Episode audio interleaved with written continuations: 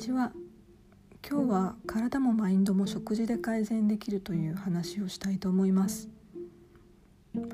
私以前あの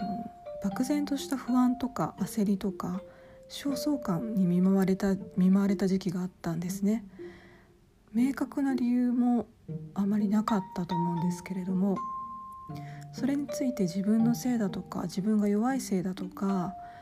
ネガティブな性格のせいだとかさらにこう周りの人から指摘されて余計落ち込んでしまったりとかそんなことがあったんですよね。でもアイルベーダを勉強してみると全ての人はあるがままでいて満たされている存在なのでその不安や焦りの気持ちっていうのも私たちのせいではなくて必ず原因があって改善ができるっていうふうにあの分かったんですね。でその原因のになるものっていうのが確実に食事っていうのは確かだなっていうふうに体験的に感じたんです。真面目に食事について考えてる人に限ってあの陥りやすいっていうところもあるので例を紹介したいんですけれども食事に気をつけてるといった時にあの野菜とってますっていうふうに答える方多いと思うんですね。ただその野菜っていうのはどういう野菜をどんな風にとってますかっていうところもちょっと聞いてみたいんです。もちろん野菜自体はあの新鮮なものであればアイルベーダでもとっても大事にされていてサットバフード純粋性のある食事食べ物というふうに位置づけられています。例えば野菜をスムージーで飲んでますっていう方はおそらく葉物野菜を数種類混ぜたりフルーツを入れたりして、えー、攪拌して、えー、飲んでいらっしゃると思うんですけれども冷たくして飲んでるかなと思うんですけれどもまず葉物野菜っていうのは前にも少しお話ししたんですけれども浄化とか解毒とか排出を流す食材 extractive の食材になるんですね。全ての食材はそういった extractive かあるいは滋養滋養をもたらす augmenting に分かれるんですけれども、えー、浄化解毒排出を流す食材を40%、えー、 augmenting 滋養をもたらす augmenting を60%の割合で取っていくといいですよっていうことを教わったんですけれどもちなみに extractive にあの入る食材は葉物野菜の他に、えー、豆とか豆とか肉魚っていうところです。で augmenting は穀物お米根菜といったちょっと甘みがあるような食材になります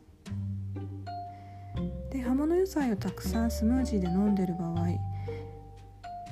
すなわちクレンズすることになるので体重は落ちるかもしれないんですけれどもそれに加えて需要をとっていない場合あの体に必要なものがこそげ落ちていってしまってる可能性があるんですね。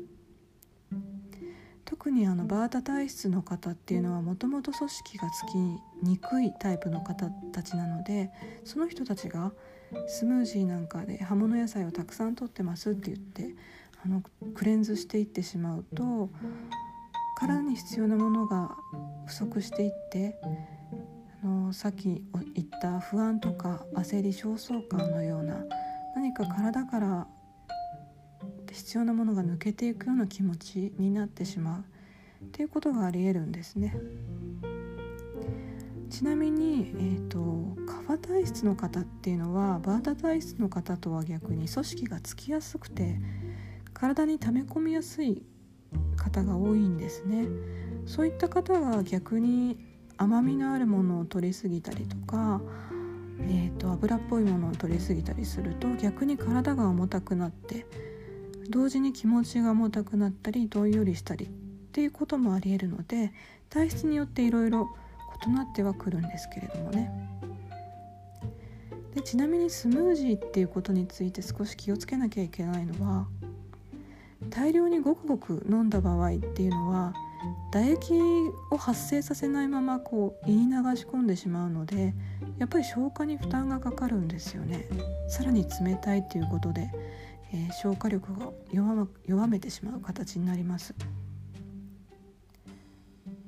なのであのスムージー飲みたいっていう方は唾液を含ませながらゆっくり噛むように飲んであげるのをおすすめしますさらにあのフルーツを入れる場合なんですけれどもフルーツはやっぱりできれば単体で取りたい独立して取りたいっていうところを前にもお話したんですけれども消化のフルーツはダントツで消化がいいので単体で取ってあげるっていうのが理想的になります。